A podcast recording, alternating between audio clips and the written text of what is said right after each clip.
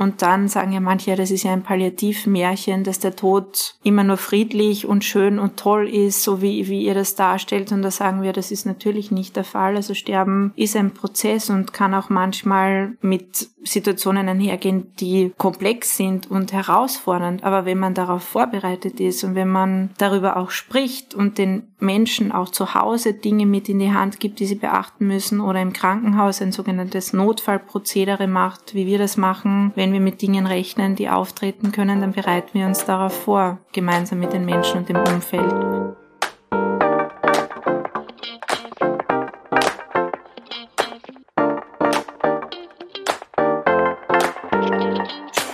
Hallo und herzlich willkommen zur 20. Folge von Hochpalliativ, dem Podcast durch die Höhen und Tiefen der Palliativcare in Österreich. Ich bin Lea, Palliativmedizinerin in Ausbildung und neben mir sitzt Eva, Professorin für Palliativmedizin. Hallo Eva. Hallo Lea, heute dürfen wir unsere Hörerinnen und Hörer zu unserer 20. Mhm. Jubiläumsfolge sozusagen begrüßen. Wir befinden uns an unterschiedlichen Punkten unserer Karriere, aber teilen eine Leidenschaft, mit so vielen Menschen wie möglich über Palliative Care zu sprechen. Genau, und weil wir irgendwie als Rückmeldung häufig bekommen, dass bei Bekannten oft eine gewisse Angst oder Barriere besteht, unseren Podcast anzuhören. Das ist irgendwie ganz lustig, weil sich viele halt so quasi entschuldigen. So, ich habe immer noch nichts gehört, ich traue mich irgendwie nicht, ihr redet da ja nur übers Sterben oder was ist dann eine gute Einstiegsfolge, damit ich dann nicht ständig mir anhören muss über den Tod. Viele fühlen sich damit einfach nicht so, so wohl, verständlicherweise. Genau, und wir, wir verstehen diese Angst. Und ja, wir wollen halt, wir sagen dann halt auch immer, oder ich sag dann immer zu meinen Freundinnen, es muss sich da jetzt quasi niemand verpflichtet fühlen, sich mit Sterben und Tod auseinanderzusetzen, nur weil sie, weil wir halt einen, einen Podcast dazu machen. Und man stirbt auch nicht, wenn man den Podcast anhört. Das ist, glaube ich, genau. auch wichtig. Weil viele haben ja Angst, wenn man darüber redet, dass man es dann irgendwie heraufbeschwört. Genau, und einerseits wollen wir halt eben mit unserem Podcast zwar dieses ja, fast Tabuthema ansprechen oder aufarbeiten und auch eine, eine Auseinandersetzung einfach mit Sterben und Tod anregen. Da finde ich irgendwie immer so schön diesen Spruch, äh, was alle angeht, können nur alle angehen. Es ist einfach, es ist ein Spruch von Friedrich Dürrenmatt aus den Physikern. Ja, das finde ich ist einfach, Sterben und Tod ist einfach ein gesell gesellschaftliches Thema wie wir eh versuchen öfter zu besprechen, anzusprechen. Und deshalb müssen wir es halt eben als Gesellschaft angehen. Und andererseits versuchen wir ja auch immer mit unserem Podcast oder mit unseren Gesprächen zu vermitteln, dass Palliativcare ja viel mehr Leben als Sterben bedeutet. Und ja, nur mit einem adäquaten Symptommanagement hat man, schafft man es, dass man auch eben die Lebensqualität bis zum Schluss erhält und das Leben lebenswert macht. Genau, das ist unser Hauptanliegen, dass die Menschen überhaupt wieder Ideen haben, wie sie ihr Leben verbringen können, weil wir wissen alle, dass uns Symptome sehr einschränken können, auch in unseren Gedanken. Wenn man Schmerzen hat, Atemnot, starke Übelkeit, dann ist man so gefangen, dass man an gar nichts anderes denkt. Und was wir immer wieder betonen möchten, ist, dass wir jetzt nicht glauben, dass wir als Palliativteam die Antwort auf alle Fragen haben, aber dass wir immer wieder merken, dass diese Zuwendung, dieses Nicht-Wegschauen, dieses gemeinsam Situationen auszuhalten, irrsinnig viel weiterhelfen kann. Und ich denke auch, über Sterben zu sprechen, so erlebe ich das immer wieder, bewirkt sehr häufig, dass die Leute danach gelöster sind. Also mhm. man würde sich vielleicht vorstellen, wenn man darüber redet, dass die dann den ganzen Tag ganz traurig gegen die Wand schauen, aber ich habe oft das ganze Gegenteil erlebt, dass eher so ein Gedankenprozess in den Menschen beginnt, weil es ein Thema ist, wo wir uns meist sehr oberflächlich Gedanken machen und nicht so in die Tiefe gehen, vielleicht auch nicht möchten. Und wenn uns plötzlich jemand dazu auffordert, ein bisschen in die Tiefe zu gehen, dann macht das auch was mit uns. Ja, und gleichzeitig habe ich jetzt als ich diese letzten 20 Folgen oder jetzt 19 Folgen Revue passieren habe lassen, so gedanklich ein bisschen, habe ich gar nicht das Gefühl, auch so wie im Alltag, dass wir eben ständig übers Sterben sprechen. Es kann natürlich sein, dass wir das gar nicht mehr so mitbekommen, dass das so unsere blinden Flecken quasi sind. Ja, und deshalb irgendwie haben wir uns dann heute entschlossen, diese 20. Jubiläumsfolge dazu, dazu zu nutzen, wirklich übers Sterben zu sprechen, über den Sterbeprozess und unterschiedliche Dinge, die man da vielleicht beachten kann, die man, die einem auffällt, die uns aufgefallen sind in unserer täglichen Arbeit. Genau.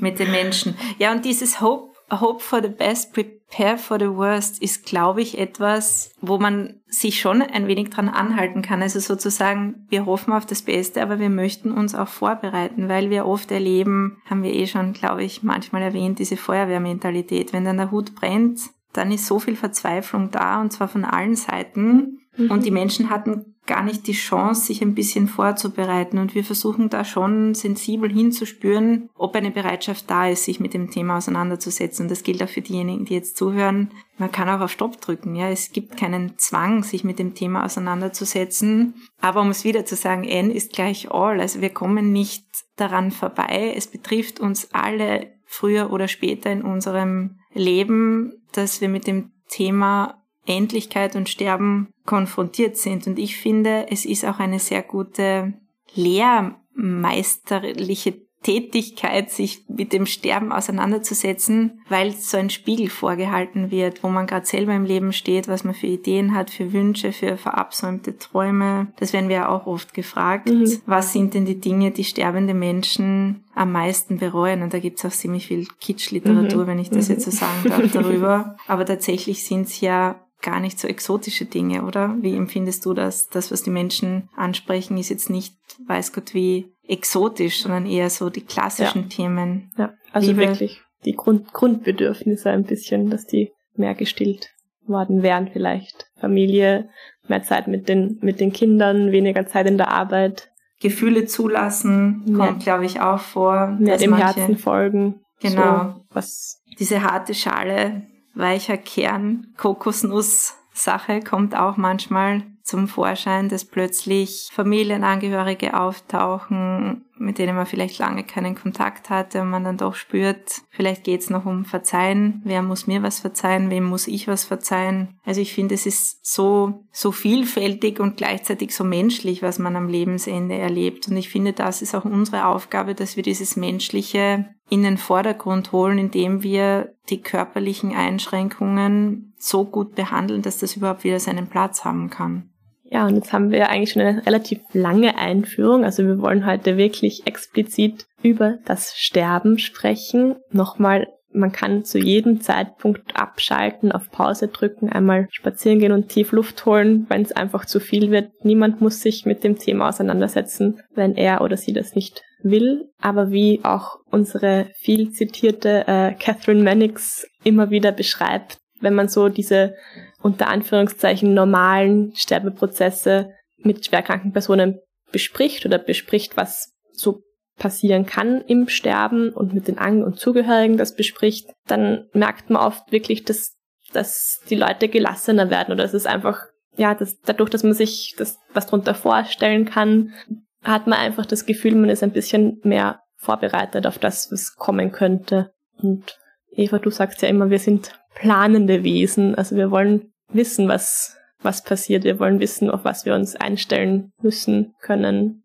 Ich glaube, Eduardo Bruera beschreibt das in einer wissenschaftlichen Arbeit. Er vergleicht das mit einem Auto, wo du sozusagen dich nicht so sehr für die abenteuerliche äh, Variante entscheidest, indem du einfach so wie früher, da gab es keine Nackenstützen und keinen Airbag und man musste noch, also du hast das wahrscheinlich nicht mehr mitbekommen, du bist zu jung, die Kurbel runterkurbeln beim, beim Fenster, oh ja. beim Auto. Und mittlerweile ist das Auto ja für viele schon, weiß ich nicht, ein Luxusgegenstand und macht schon selber irgendwelche Eingriffe, wenn man, wenn man einen Fehler macht, so Traffic Alerts und man kauft sich ein Auto mit Airbag oder, oder liest sich ein Auto oder am besten hat man sowieso gar kein Auto mehr, nur ein Fahrrad, so wie du. Aber auch diesen Vergleich äh, finde ich gar nicht so schlecht, weil er so basal ist, dass man einfach sagt, okay, da schnallst du dich halt auch an und das wird zu einem Selbstverständnis. Und mhm. für uns in der Palliativwelt würde ich mal sagen, ist es nicht mehr so befremdlich, über Sterben und Tod zu sprechen, so wie wir es heute tun. Und ich merke oft, wenn wir auf Konzil gehen, wenn wir irgendwo hinkommen, dass uns die Leute fast ein bisschen, sonst bewundern sie uns eh nicht für viel,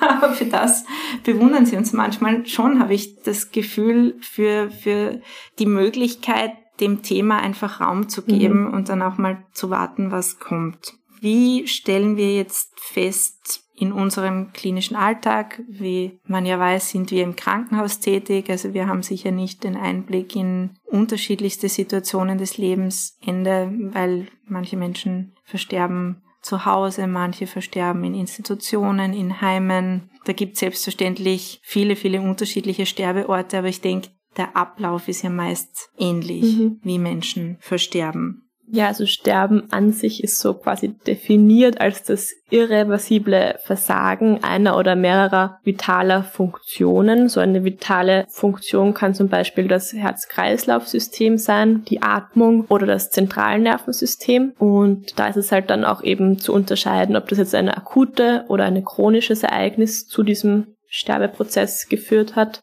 Und die Sterbeprozesse, die wir bei uns oder über die wir jetzt auch eher sprechen wollen, sind eben durch chronische Prozesse ausgelöst, zum Beispiel eben durch eine langjährige Krebserkrankung oder eine andere weit fortgeschrittene chronische Erkrankung. Und man kann generell ein bisschen sagen, je, je länger der Prozess oder das auslösende Ereignis angehalten hat, bis eben das Sterben eintritt, desto länger kann sich auch quasi dieser Sterbeprozess ziehen. Oder? Genau, es können Stunden sein, es können Tage sein. Manchmal ist es auch ein, ein wochenlanger Rückzug. Im Volksmund hat man so gesagt, die Nase wird spitzer, also das Gesicht verliert auch an Flüssigkeitseinlagerungen. Manchmal verlieren Menschen Gewicht, die Atmung verändert sich, Menschen werden schläfriger, schlafen mehr, sind zurückgezogener. Manchmal sehen sie Dinge und nehmen Dinge wahr, die von anderen nicht wahrgenommen werden können. Das kann sich äußern als Angst oder mhm. Unruhe, es kann sich aber auch äußern in Form eines tatsächlichen Deliriums, wo es zu Veränderungen des Bewusstseins kommt, wo es auch teilweise zu Wesensveränderungen kommt der Menschen. Also ich glaube, das sind viele Dinge, die es da zu beachten gilt, vor allem weil es natürlich irritierend ist, wenn man so etwas noch nie erlebt hat. Und ich glaube gleichzeitig, dass wir als medizinische Teams uns auch ein bisschen zurücknehmen müssen und nicht immer sofort eine medizinische Diagnose drüber stülpen müssen. Ist es jetzt die Entzündung, an deren Folgen die Person stirbt, oder ist es jetzt, weiß ich nicht, irgendeinem Organversagen, ein Nierenversagen, ein Leberversagen, sondern manchmal einfach beobachten und uns überlegen, ist es jetzt so wichtig, dass wir ganz genau die eine Ursache kennen, woran die Person stirbt. Weil manchmal muss man ganz ehrlich sagen, weiß man es nicht so ganz genau. Und dann heißt es oft Multiorganversagen, auch ein bisschen so eine Verlegenheit, wenn man es nicht ganz genau sagen kann. Aber oft geht es vielmehr darum, anstatt das immer in Begrifflichkeiten einzuteilen, das ist jetzt die Folge eines Nierenversagens oder einer Blutvergiftung oder sonst etwas, dass man sagt, ihre Angehörige, ihr Angehöriger, ihr geliebter Mensch liegt im Sterben. Und genau, häufig sind eben diese Anzeichen in der letzten Lebensphase eben eher dann zu beobachten, wenn ein chronischer Prozess dem Versterben zugrunde liegt. Es gibt aber trotzdem keine wirklich einheitlichen äh, Definitionen oder auch nicht den einen linearen Verlauf. Es ist unterschiedlich, je nach Situation, je nach Mensch, je nach Erkrankung äh, individuell. Es kann, also man kann das Sterben quasi in unterschiedliche Phasen einteilen, wenn man das will, also wenn man gerne Dinge einteilt, weil wir ja gerne planen, weil wir gerne ja einfach Struktur vielleicht auch haben. Da gibt's dann diese Präterminal, Terminal und Finalphase. Da wollen wir dann vielleicht später auch noch kurz zu jeder einzelnen Phase kommen, aber das ja, es muss nicht so verlaufen, wie wir es quasi beschreiben. Und ich finde es auch immer wichtig zu sagen, nur weil jetzt jemand Symptome hat oder sich so präsentiert, wie es in dieser einen Phase typisch ist, muss das ja auch nicht unbedingt bedeuten, dass, dass der jetzt in den nächsten Tagen oder Wochen verstirbt. Also genau, man kann, man von einer Phase in die andere Phase auch wieder, wieder zurückgehen. Genau. Und ich glaube, das ist auch ganz wichtig und für viele irritierend, dass es nicht so ein linearer Prozess ist, wo man sagt, jetzt kommt das, jetzt kommt das, jetzt kommt das. Weil manchmal fragen ja auch die Angehörigen, wie lange wird es denn noch dauern? Und da sind wir so ehrlich, wie wir können, aber manchmal sagen wir, es können Tage sein, wahrscheinlich wenige mhm. Tage, es können Wochen sein, wahrscheinlich wenige Wochen. Also wir können das auch nicht ganz exakt und es sagen. kann halt auch in jeder dieser Phasen auch immer abrupt zum Tod kommen. Also man kann, es kann auch immer ein unvermittelt, also ein unvorher, unvorhersehbares Ereignis eintreten, das dann eben plötzlich zum Tod führt, obwohl vielleicht die behandelnden Ärztinnen eine Prognose von einem halben Jahr, auch wenn man sich davor immer hüten sollte, aber wenn man halt eben, oft will man Anhaltspunkte, wie lange, wie lange wird die Erkrankung noch dauern, wie lange wird es noch weitergehen, ja, kann es trotzdem immer eben, wie bei auch gesunden Menschen, abrupt zum Versterben kommen. Es ist, bleibt so eine große Ungewissheit auch immer übrig. Das stört viele Menschen, weil sie sagen, ja, ich würde das gerne ganz genau wissen. Wenn ich mich schon vorbereite, dann möchte ich auch sicher sein, dass das dann so passiert. Aber es ist ein bisschen so, wobei ich diese Vergleiche Sterben und Geburt gar nicht so toll finde, weil da geht es doch um ganz andere Dinge. Aber trotzdem, so wie jede Geburt individuell ist und du auch, weiß ich nicht, du kannst da einmal sterben, du kannst mehrere Kinder bekommen,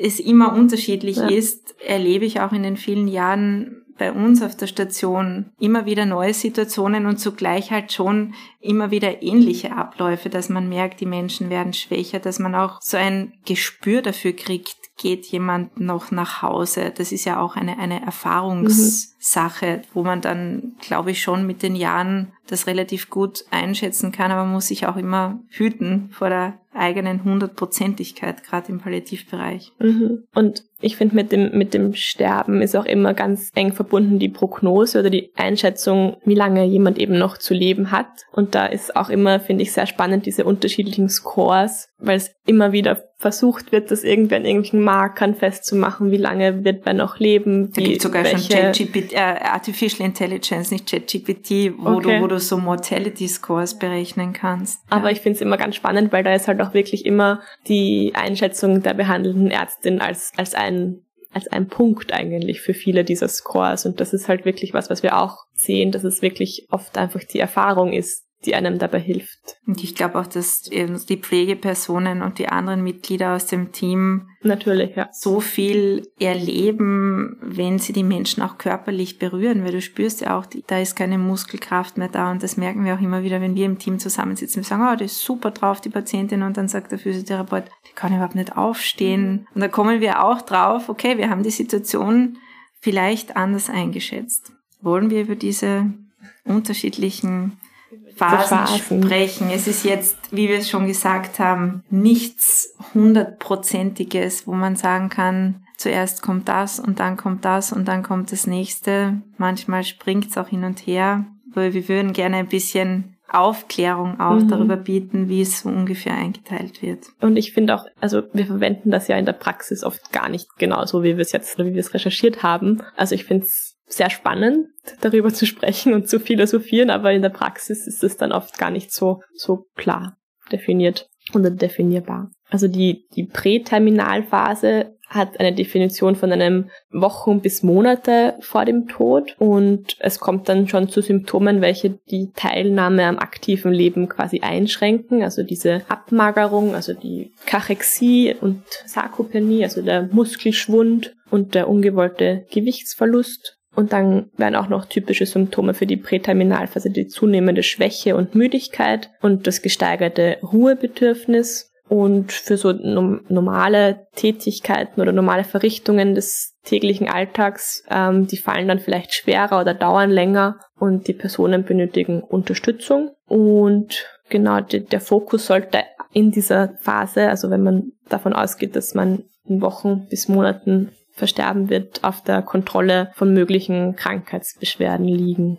Genau, ein guter, finde ich, Maßstab ist auch immer, kann ein Mensch überhaupt noch aufstehen aus dem Bett, selbstständig auf die Toilette gehen, Körperpflege übernehmen oder ist da, das ist ja auch das, was das ähm, Pflegepersonal einschätzt, eine Hilfe in allen Belangen erforderlich in diesen sogenannten Aktivitäten des täglichen Lebens. Und ich glaube, das sollte man die Menschen auch öfters fragen, wann sind sie denn das letzte Mal eine Runde gegangen? Und dann sagen manche Menschen, das ist schon sehr lange her. Also so nach Kleinigkeiten fragen, wie der Alltag zu Hause noch möglich war, wann die Person das letzte Mal in der Lage war, völlig selbstständig zu sein das klingt so banal, aber oft wird das so in, in Häppchen gefragt. Mhm. Das fragt dann die Sozialarbeiterin oder die Pflegeperson, dann wird das irgendwo vermerkt, wird das irgendwo, wie wir mal so schön sagen, dekursiert. Mhm. Wer schreibt, der bleibt. Also vieles wird aufgeschrieben. Nur die Informationen hat man dann gar nicht so parat in dem Moment. Und da wird sicher auch vieles übersehen, glaube ich schon. Und dann werden Menschen ja manchmal auch zu uns geschickt, so mit diesem Hinweis, dort werden sie wieder fit gemacht. Und da muss man ganz ehrlich sagen, da ist die Erwartungshaltung oft dann schon eine unmögliche, mhm. die wir auch nicht erreichen können. Weil im Krankenhaus so richtig fit zu werden, jetzt in unserem Fall, ist schon mal unrealistisch, weil du verlierst irrsinnig viel Muskelkraft, wenn du so viel im Bett liegst. Also es geht darum, dass wir das auch erkennen, dass die Menschen schwächer werden und müder werden und das dann auch dem Umfeld dieser Menschen mitteilen. Mhm. Da geht es auch darum, möchte die Person vielleicht zu Hause versterben, nochmal nach Hause entlassen werden. In Wien ist es so, wenn man die Statistik auf Hospiz.at anschaut, dass die Menschen mit Tumorerkrankungen, ich weiß es jetzt nicht bei den Menschen mit anderen Erkrankungen zu 70 Prozent im Spital versterben, im mhm. Krankenhaus. Und das liegt sicher daran, weil die dann schwächer werden und kränker werden und irgendwann ist dann die Möglichkeit vielleicht gar nicht mehr da, dass sie nach Hause gehen können. Und das fällt alles in diese Phase hinein, mhm. weswegen ich finde, dass wir es den Menschen auch schuldig sind, ihnen die Möglichkeit zu geben, zu planen. Und mhm. wenn jemand sagt, ich habe überhaupt keine Lust darüber zu reden, respektieren wir das auch, aber das ist eigentlich selten der Fall. Ja. Genau, und es nimmt dann diese Bettlägerigkeit nimmt dann zu. Da geht es dann auch schon in die Terminalphase über. Das sind dann wenige Tage bis mehrere Wochen die verbleibende Überlebenszeit. Es kann dann zunehmend dazu kommen, dass eine äh, engmaschige Betreuung oder auch Pflege notwendig wird und es können auch Symptome hinzukommen oder sich eben verstärken wie Angst oder Atemnot, Übelkeit, Verstopfung häufig sind oder häufig häufiger. Sonst sehen wir dann auch so Darmverschlüsse, also dass, dass der Darm nicht mehr richtig funktioniert, dass der Stuhl nicht mehr weiter transportiert werden kann. Es kann auch Probleme bei der Harnausscheidung kommen. Es kann auch sein, dass es zu einem Harnverhalt kommt, also dass, dass die Menschen gar nicht mehr Harn lassen können. Da ist dann zum Beispiel so ein, ein Dauerkatheter, also ein Katheter zur Harnableitung notwendig. Essen und Trinken werden dann häufig nebensächlich. Die Menschen sind appetitlos und ja, vergessen vielleicht einfach auch darauf zu essen oder zu trinken. Es kann auch dann zu neurologischen Veränderungen wie Unruhe oder Verwirrtheit kommen und wie wir eh auch schon einmal in einer Folge gesprochen haben, das Delir, also diese, dieser Verwirrungszustand, hat in der Terminalphase eine ganz hohe Prävalenz, also tritt sehr häufig auf. Ich glaube, bis zu 80 Prozent der Menschen in der Terminalphase haben ein, ein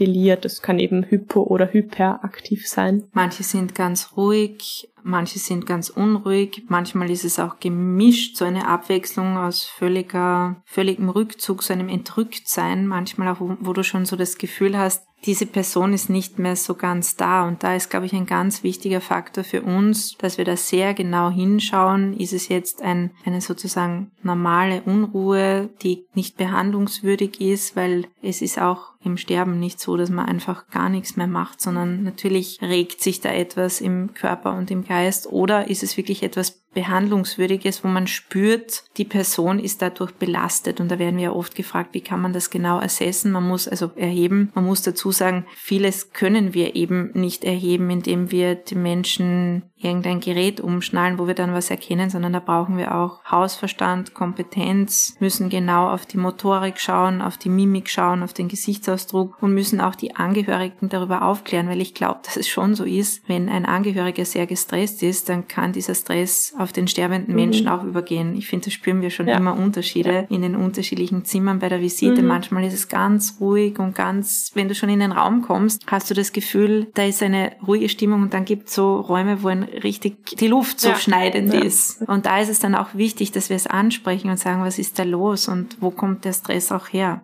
Dass sich auch die Menschen in dem Raum, also an und Zugehörige und auch wir halt das Behandlungsteam auch an die Situation einfach anpassen, an die Geschwindigkeit in der Situation anpassen. Also dass man eben versucht, keine fahrigen Bewegungen zu machen oder irgendwas am Körper, ja, einfach oft ist dann gibt's Angehörige, die dann versuchen, die Menschen aus dem Bett raus zu mobilisieren. Zu füttern, glauben, da werden die ja. skurrilsten Sachen teilweise gebracht, die du fast nicht essen möchtest, wenn es dir noch gut geht, so in der Hoffnung, ja. du musst den Ganzel essen, damit du wieder rund und gesund wirst. Ja. Da möchten wir auch auf unsere Folge verweisen in Bezug auf Ernährung am Lebensende, weil das ein riesiges Thema ist und ich glaube, die Menschen meinen sehr gut und sie wissen einfach nicht, was sie tun sollen. Und irgendwo still sitzen ist sowieso nicht mehr möglich. Also wenn ich jetzt U-Bahn fahre, dann denke ich mir auch, schaut eigentlich jeder aufs Handy. Also einmal blöd schauen, wäre vielleicht auch nicht schlecht. Und im, im Sterben ist das so schwierig, weil es natürlich stressig ist und traurig ist und emotional belastend ist und man so das Gefühl hat, man will es richtig machen, mhm. aber eigentlich kann man nichts falsch machen, wenn man einfach da ist. Genau, und ich finde es an der Stelle, wo wir jetzt auch, wenn wir sagen, es nehmen Symptome zu oder es kann zu Symptomen eben wie Angst oder Atemnot kommen, ist es nochmal ganz wichtig für mich zu erwähnen, dass nur weil man eben diese Symptome verspürt, muss es nicht bedeuten, dass man sich in einer Terminalphase zum Beispiel befindet, weil ich weiß nicht, wie es dir gegangen ist, Eva, oder ergeht. Irgendwie während dem Studium habe ich schon fast jede Krankheit bei mir selbst einmal diagnostiziert. Mir ging's weil einfach, so. sobald man sich mit einem Thema auseinandersetzt, ja, hat man einfach eine gewisse Awareness oder halt einfach ein, ein Bewusstsein dafür und dann glaubt man immer man, gleich, man, man hat jetzt diese Erkrankung oder vielleicht eben in der Situation. Auch die exotischen Dinge glaubt man dann und da habe ich bei Dr. Haus, habe ich das mal gehört, wenn du Hufe trappeln hörst, sollst du an Pferde denken und nicht an Zebras. Und im Medizinstudium lernst du halt ja. auch diese ganzen Zebras, die ganz seltenen Erkrankungen. Und ich habe ja Medizin studiert aus Angst. Also viele mhm. sagen, sie haben das studiert, weil sie jemandem helfen wollen. Bei mir war es die pure Angst. Die ist aber nicht besser geworden durchs Studium. Wobei ich dann auch durch die Arbeit bei uns gemerkt habe, wie soll ich sagen, wie viel Ressourcen und körperliche Kräfte und nicht nur körperliche, sondern auch sicher geistige, existenzielle Kräfte die Menschen haben und entwickeln können. Und da war mhm. halt meine große Konklusion aus dem Ganzen, dass man es nicht alleine machen kann. Also Medizin ist ja auch ja. etwas, wo du, wo du ein Team brauchst und den Menschen damit hilfst, dass sie ihre Ängste äußern können und dass du auch fragst, und das tun wir auch, was ist für sie die schlimmste Vorstellung und was ist für sie die Wunschvorstellung, was ist ihr Wunsch? Und über beides zu sprechen, ist, glaube ich, ganz, ganz wichtig. Und was halt am meisten kommt, finde ich, erlebe ich noch immer wieder, ich möchte nicht ersticken, mhm. ich möchte keine Schmerzen haben, ich möchte friedlich einschlafen. Das kommt ganz, ganz häufig. Und dann sagen ja manche, das ist ja ein Palliativmärchen, dass der Tod immer nur friedlich und schön und toll ist, so wie, wie ihr das darstellt. Und da sagen wir, das ist natürlich nicht der Fall. Also Sterben ist ein Prozess und kann auch manchmal mit Situationen einhergehen, die komplex sind und herausfordernd. Aber wenn man darauf vorbereitet ist und wenn man darüber auch spricht und den Menschen auch zu Hause Dinge mit in die Hand gibt, die sie beachten müssen oder im Krankenhaus ein sogenanntes Notfallprozedere macht, wie wir das machen, wenn wir mit Dingen rechnen, die auftreten können, dann bereiten wir uns darauf vor, gemeinsam mit den Menschen und dem Umfeld. Und ich glaube, das ist eine Art von Sicherheitsgedanke. Wir wissen nie, was als nächstes kommt. Es kann sein, wenn wir jetzt hier rausgehen, weiß ich nicht, dass uns ein Ziegelstein auf den Kopf fällt, dass uns ein Auto überfährt oder sonst irgendwas passiert. Und ähm, die hundertprozentig perfekte Vorbereitung gibt's nicht. Aber ich glaube schon, dass die Kompetenz auch ganz viel darin liegt, überhaupt darüber zu sprechen, dass es der Fall ist und dass das Sterben jetzt sehr nahe ist. Und was ich da auch immer wichtig finde, darüber zu sprechen, ist diese sogenannte Honeymoon-Phase. Das ist was, finde ich, wo wir vielleicht oft zu wenig aufklären, die An- und Zugehörigen. Nämlich vor dieser Finalphase kann es nochmal zu einem kurzfristigen, so richtig wie Aufblühen, einer kurzzeitigen Verbesserung kommen. Wirklich in kurz einen Tag oft vor dem Tod. Einfach, da merkt man, dass die Leute, die sonst im Bett gelegen sind, fast nicht mehr ansprechbar waren, plötzlich wieder querbett sitzen und, und Hunger verspüren oder auch eben essen und richtig, ja, kommunikativ wieder sind, viel spre also reden mit den Angehörigen und am nächsten Tag sind sie dann verstorben oder sterbend und das ist dann oft was, wo man wirklich dann als Angehörige nicht, nicht vorbereitet ist, wenn ja, man sie am Vortag noch so, so gut gesehen hat. Dieses sogenannte luzide Intervall, wo die Menschen plötzlich so teilweise ganz klar sind.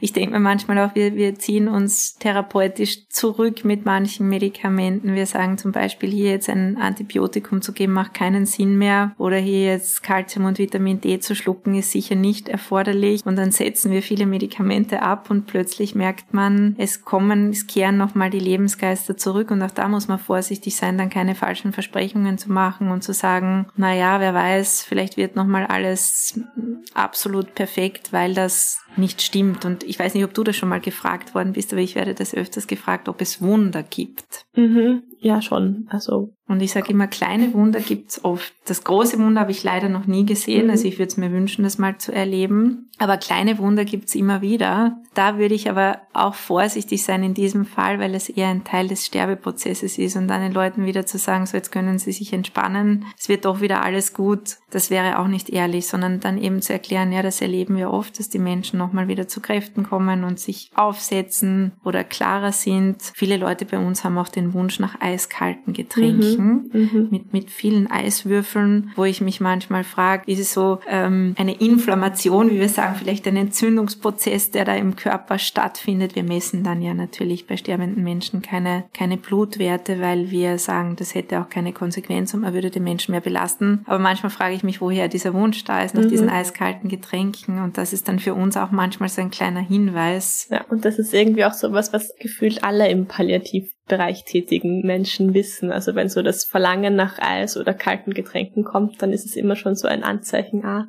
da müssen wir jetzt wachsam sein oder die Angehörigen informieren. Das ist irgendwie, ja, die Rationale kenne ich nicht, aber es ist trotzdem eine Beobachtung, immer. genau. Ja, und in den letzten Tagen und Stunden vor dem Tod ist das, wird es dann als Finalphase bezeichnet oder kann es bezeichnet werden. Es ist dann wirklich das endgültige Versagen der einzelnen Organe, wie zum Beispiel der Leber und der Niere oder auch der Lunge und dem zentralen Nervensystem. Die, die Schläfrigkeit oder ja, die Schlafphasen nehmen zu. Ich erkläre das dann den Menschen oder den anderen Zugehörigen oft so, dass es dann wirklich wie so ein komatöser Zustand ist, in dem sich die Personen befinden und die werden halt von Tag zu Tag immer länger, diese, diese Schlafphasen oder komatösen Phasen. Die, die Nahrungsaufnahme wird eigentlich ganz eingestellt. Da auch wieder der Hinweis, dass in der Phase wirklich künstliche Ernährung oder Flüssigkeit über die Vene gar nicht mehr indiziert ist und dass es nur eine Belastung für den Körper darstellen würde. Genau, wie Holz, das zu einer Fabrik gebracht wird und die Fabrik funktioniert nicht mehr, um das so ganz basal auszudrücken. Und das Wichtigste ist da vielleicht selber ein bisschen mitzumachen, Mundpflege zu machen, den Mund zu befeuchten. Manche Menschen mögen es auch, wenn man so ein bisschen flüssige Butter, man kann auch ein bisschen Zitronenzeste dazugeben, in den Mund gibt, aber das sollte man dann herausfinden. Wenn die Person nie Butter haben wollte, dann kommt das vielleicht nicht so gut an. Ich habe letztens sogar, wo wir ein Konzil bei einer anderen Station gemacht haben, habe ich die Mundpflege mit Bier empfohlen, weil die Angehörige gesagt hat, er hat immer so Gusto auf kaltes Bier. Und dann habe ich mir gedacht, ja. warum eigentlich nicht? Man kann Alles auch ist möglich. Champagner, Bier. also ist auch möglich, genau. Es gibt diese sogenannte Facies Hippocratica nach Hippokrates, dem berühmten Arzt, wo die Menschen wirklich so dieses, dieses eingefallene Gesicht bekommen. Also vielleicht mhm. so, als ist jetzt kein schöner Vergleich, aber manchmal schaut es wirklich so aus wie von Edward Munch, dieses mhm. Bild der Schrei, wo wirklich so die, die Wangenknochen ganz eingefallen sind, wo, wo das Gesicht so ein bisschen spitz wird, das liegt einfach daran, dass die Muskulatur sich verändert, dass es eben zu weniger Wassereinlagerungen kommt im Unterhautgewebe. Also das ist auch etwas, was, was wir, was wir häufig sehen. Es kommt auch dann dazu, dass der Kreislauf sozusagen zentralisiert, also dass wirklich das Herz und die Blutversorgung nur noch eben für die lebensnotwendigsten Organe schlägt. Und da merkt man dann oft, dass die Arme und Beine schlechter durchblutet werden. Die werden dann schon kalt. Manchmal verfärben sich die Arme und Beine sogar schon so bläulich oder werden so marmoriert. Und auch der Puls ist vielleicht nicht mehr so gut tastbar. Der Blutdruck, den wir natürlich in so einer Phase nicht mehr messen würden, würden, also werden, würde halt auch abfallen, weil wirklich einfach die, ja, der Kreislauf in seiner Funktion abnimmt. Und der, der Herzschlag kann schneller werden. Also da gibt es diesen Spruch, kalte Hände, warmes Herz. So Zentralisation kann auch bedeuten, dass man am Hals dann manchmal den Puls schneller schlagen hört. Und auch hier mhm. muss man immer überlegen, manchmal kommen Angehörige und sagen, bedeutet das Stress, dass der Puls so schnell schlägt? Und auch hier ist es einmal wichtig, vielleicht eine Zeit lang bei der Person sitzen zu bleiben, die Hand auf den Brustkorb zu legen und zu schauen, ist es jetzt nur ein physiologischer Zustand, mhm. dass es einfach zu dieser Zentralisation kommt und die Person schaut trotzdem entspannt aus, dann gibt es auch keinen Handlungsbedarf. Und es ist auch so, dass dann die Entgiftungsorgane langsam die Funktion einstellen, also die Leber und die Niere. Es kommt dann zu weniger Urinausscheidung, dadurch, dass eben auch weniger Entgiftung stattfindet kann es auch zu einer Bewusstseinseintrübung kommen und auch die, die Wahrnehmung kann eingeschränkt werden. Es ist wirklich so ein ganz, so wie ein Rückzug nach innen, stelle ich mir das immer vor. Und eben durch diese verminderte Entgiftung kommt es dann auch dazu, dass eben diese komatösen Phasen länger werden oder vielleicht einfach anhalten. Es gibt auch das sogenannte Todesrasseln. Das ist kein schönes Wort, aber das ist eine geräuschvolle Atmung am Lebensende wo es ganz wichtig ist, dem Umfeld der sterbenden Menschen zu sagen, dass die Atemwege dabei frei bleiben. Mhm. Wir schlucken im Laufe des Tages ungefähr ein Liter bis eineinhalb Liter Speichel. Und wenn wir das nicht mehr schlucken können, dann sammelt sich das sozusagen an und kann dann zu so einer lauten Atmung führen. Wenn man das noch nie gehört hat, kann sich das sehr bedrohlich anhören. Und ich habe das in dem Buch, das ich geschrieben habe, erwähnt. Und dann hat mir eine Frau ein E-Mail geschrieben, dass sie das so beruhigt hat, zu wissen, was das bedeutet, weil sie hatte das bei ihrer Oma, die zu Hause gestorben ist und die auch zu Hause sterben wollte, gehört. Und sie hat so Angst gehabt, dass sie sie im Stich gelassen hat und dass sie Atemnot gehabt hätte und sie sie hätte ins Krankenhaus bringen sollen. Also da sieht man wieder daran, dass das für uns vielleicht ein geläufiger Begriff ist, aber dass Menschen das noch nie in ihrem Leben gehört haben, uns da so wichtig ist, darüber aufzuklären. Und ich sage dann auch in der Situation, das ist wirklich kein schönes Wort, aber das bedeutet, dass dieser Mensch wahrscheinlich in den nächsten ein bis zwei Tagen versterben wird. Das ist ein sogenanntes, wie wir sagen, Signum malum, ein schlechtes Zeichen und bedeutet einfach, dass die Situation schon so weit fortgeschritten ist, dass der Tod sehr nahe ist. Und äh, es ist schon, wenn, wenn wir da so drüber reden, fällt mir selber auf, wie, wie heftig das eigentlich mhm. ist, wenn man es in so kurzer Zeit zusammenfassen muss, so einen Sterbeprozess, weil da so viele Faktoren dazukommen, die vielleicht Menschen noch nie erlebt haben und denen überhaupt nicht geheuer sind, so wie auch die Atmung, mhm. die sich verändern kann, die teilweise dann mit langen Pausen einhergeht.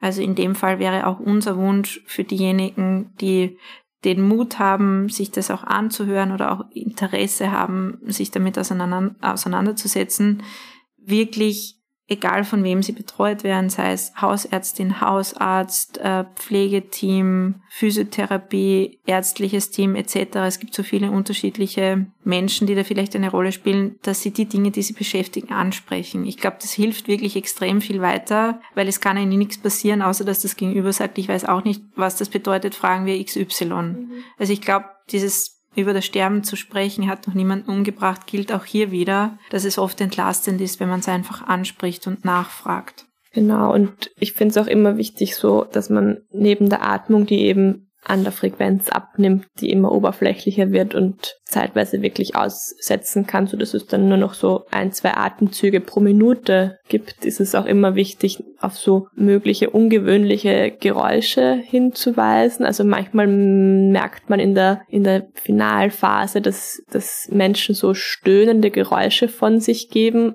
Die können manchmal, wenn es so ganz ruhig ist im Raum und eben wirklich die Atmung schon so abgeflacht ist, richtig erschreckend sein. Also mich hat das früher immer ein bisschen auch erschreckt. Und das ist dann auch wichtig, dass man halt den Leuten sagt oder den An- und Zugehörigen sagt, dass es ja ganz, ganz normal ist, so gerade wie das ist. Und das ist, weiß ich nicht, man kann das, finde ich, auch immer ein bisschen mit so, wie beim Tennisspielen erklären, da gibt's ja auch immer dieses Geräusch, wenn man so diesen Schlag Topspin.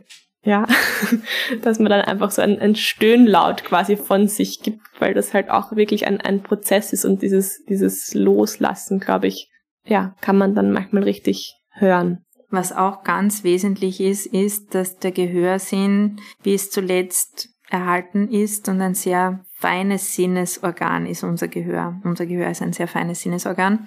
Und äh, dieser Satz, jemand ist nicht ansprechbar, das sagen wir gern. Und ich weiß auch, ich glaube, wir wissen alle, was damit gemeint ist. Es kommt halt nichts zurück von der Person. Aber die Personen sind trotzdem ansprechbar. Und ich finde es ganz wichtig, habe ich auch schon selber gemacht und manchmal passiert es immer noch, aber eigentlich sollte man das nicht machen, wenn ein Mensch im Sterben liegt und man ist in diesem Zimmer und dann fragt ein Angehöriger, und wie lange wird es noch dauern? Dauern man redet dann so über diesen Menschen hinweg. Da ist es besser, man verlässt das Zimmer und bespricht das vor der Türe und geht dann zu diesem Menschen hin und sagt einfach ins Ohr, kann man sich ja einfach zu den Menschen hinsetzen und sagen, wir sind für sie da und ihre Angehörige ist jetzt auch für sie da und wird zum Beispiel, wenn das gewünscht ist, bei ihnen übernachten und wir passen auf sie auf und es ist jetzt die Situation so und so und so. Also das kann man schon machen und da habe ich oft das Gefühl, dass die Menschen doch sehr viel mehr wahrnehmen, als wir, als wir es wissen. Wir wissen vieles nicht und wir können vieles nur interpretieren.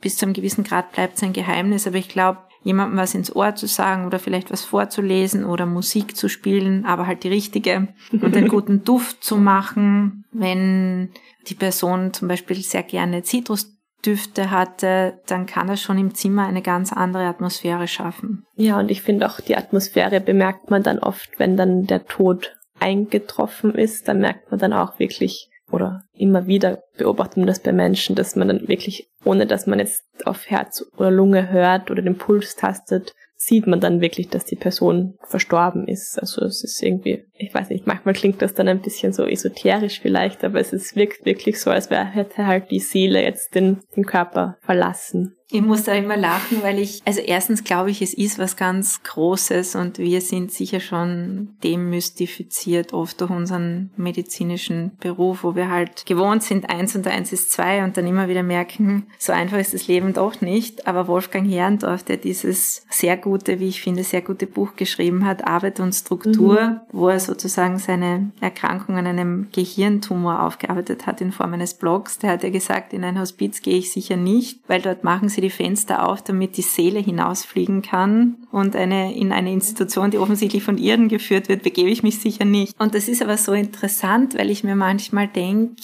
wir spüren ja auch wirklich, dass so die Essenz mhm. verloren gegangen ist, wenn wir einen Menschen anschauen. Und manchmal finde ich, geht das schneller und diese mhm. Essenz mhm. ist weg und manchmal dauert das länger. Also es ist immer wieder etwas Ungewisses, auf das wir uns hier einlassen können. Nicht müssen, aber können. Ja, puh. Also das ist sicher auch eine, eine Folge, die uns schon nahe geht, einfach wenn man es so bespricht und die uns sicher auch nicht unberührt lässt. Soll man noch irgendwas zusammenfassen oder? Ja, ich glaube, wir haben eh sehr viel gesagt. Es, ist, es, es gibt verschiedenste Phasen. Manchmal gehen sie schneller, manchmal gehen sie langsamer. Sterben ist Rückzug und Veränderung. Der Mensch ist nicht mehr so, wie er war, als er im Leben gestanden ist. Und ich glaube, die wichtigste Botschaft ist, wenn man so etwas erlebt, fühlt man sich oft Mutterseelen alleine. Und es gibt aber Menschen, die einen unterstützen und die bereit sind, für einen da zu sein. Das heißt nicht, dass sie einem das Leiden und die Trauer und den Schmerz abnehmen können, aber vielleicht ein bisschen mehr Information zu haben, was jetzt kommen könnte, kann hilfreich sein. Und auch wie das, wie das Leben ist, das Sterben total individuell und unterschiedlich, je nach, je nach Person. Ja, ich glaube, dann bleibt uns der Ausblick auf die nächste Folge. Da wollen wir dann die Geheimnisse der Palliative Care oder ein paar Geheimnisse der Palliative Care besprechen. Wir freuen uns schon darauf, ein bisschen vielleicht, ja, eine lockere Folge wieder aufnehmen zu können. Bei Fragen oder Anregungen schreibt uns gerne unter hochpalliativ.meduniwien.ac.at und folgt uns auch gerne auf Instagram unter hochpalliativ. Danke, tschüss, baba.